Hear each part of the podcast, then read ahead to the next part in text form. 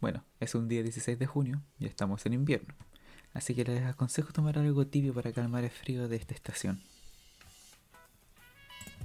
Bien, empecemos hablando sobre por qué obliga el derecho. Una de las preguntas que varios autores con conocimientos en filosofía, leyes y jurídica han tratado de responder desde sus distintas perspectivas a lo largo de los años.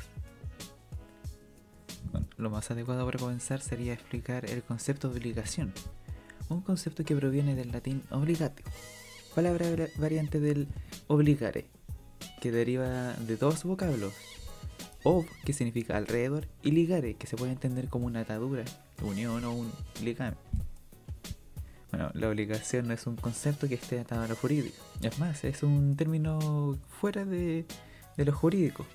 Es un término general, que al momento de incorporarlo al derecho, este se ve dotado por un nuevo uso y significado en materia jurídica. La obligación sería un vínculo que nos compromete a realizar lo que se nos pida bajo una norma o a quedarnos bajo la fiscalización de esta, acordándonos realizar cierta acción o, o sí tener que hacer una. Por ejemplo, estaría la obligación de un testigo que bajo distintas circunstancias, siempre que esté involucrado en una investigación formal, está obligado a decir la verdad frente a algún investigador, investigador policial, o algún fiscal o un juez. Este, personal, este personaje tiene la imposición otorgada por un mandato de cumplir con decir la verdad y de no hacerlo estaría cometiendo una infracción que vendría acompañado de una sanción.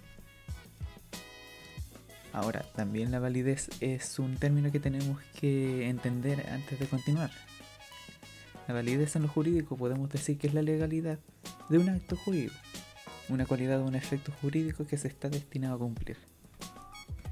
Y bien, cuando uno piensa en la pregunta que planteamos recientemente, puede buscarle la respuesta en distintas corrientes de pensamiento jurídico, como por ejemplo el positivismo u también el naturalismo. Ya sé que cuando los autores de estas corrientes buscan su respuesta, buscando la validez del derecho en sí para esto. Bueno, John Finnis es un filósofo del derecho que ejerce en la Universidad de Oxford, también en la Universidad de Notre Dame, aún a sus 80 años de edad. Bueno, su punto de vista está guiado por el hijo naturalismo, pero no se pega totalmente a esta corriente. Se habla de validez antes de llegar a la obligatoriedad. Finis nos dice que la validez la logramos reconocer cuando la vemos dentro de un sistema jurídico el conjunto de normas validadas por los órganos correspondientes para la creación y generación de estas reglas. En cambio, Hans Kelsen, uno de los juristas más destacados de todo el siglo XX, en la teoría pura del derecho, considera que la validez de la norma radica en dos puntos. Primero, que ésta ha de existir, y lo segundo es que ésta debe ser vinculante para sus destinatarios. Es decir, si la norma existe, ya es válida, porque según él la norma no sería tal si ésta estuviera exenta de validez. O sea que no, no puede existir sin, si no estuviera validada. Además de que la norma tendrá validez si los individuos a quienes aplica siguen la ordenanza como tal. Ahora volviendo a Finis, ya se mencionó cómo él identifica la validez y quién es válida en esto. Sin embargo, nos plantea el objetivo con el cual la norma debe ser escrita. Y este debe ser el bien común. Y se le haya sentido esto, pues cómo se podría crear una regla que solamente pudiera favorecer a unos pocos y al resto de las personas no otorgarle ningún privilegio o incluso perjudicarles. Esto sería un sinsentido, evidentemente. Además de ser una acción injusta. Y bueno, si aquella norma no es justa, no aporta al bien común esta norma lógicamente no sería válida y no sería derecho. Bueno, y así es como lo plantea Finis. Además de que si bien la norma es justa y beneficiosa para todos, también tiene que tener lugar en el sistema jurídico para contar validez. Bueno, entonces de acuerdo con Finis, es el dios naturalismo, la ley natural y sus principios eh, los que justifican el ejercicio de la autoridad en la comunidad y así explica la fuerza obligatoria en las leyes positivas, las leyes que son escritas.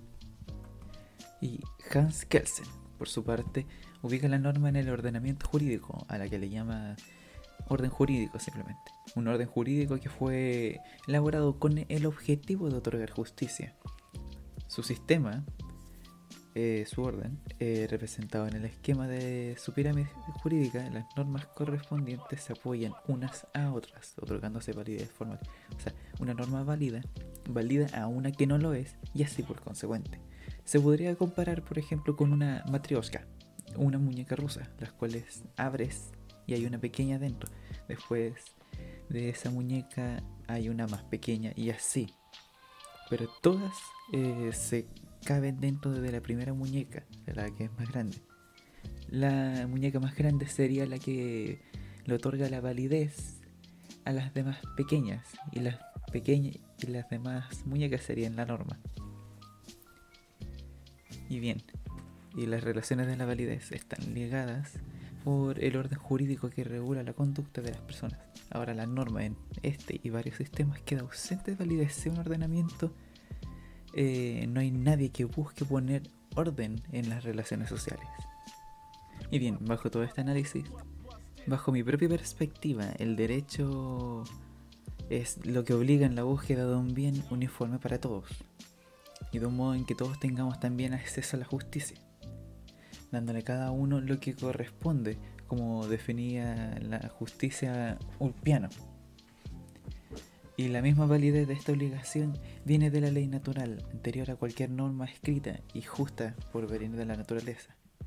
Y bueno, si una, norma ya es justa por venir de la naturaleza, se dice que la naturaleza viene por Dios. Entonces sería que la norma encuentra también su validez en Dios. Y bien, ya hemos hablado sobre la obligación del derecho y en dónde encuentra la validez este mismo. Y con esto estaríamos despidiendo el podcast y ojalá haya sido de su agrado y sea fácil de comprender. Me despido, Jorge Salas.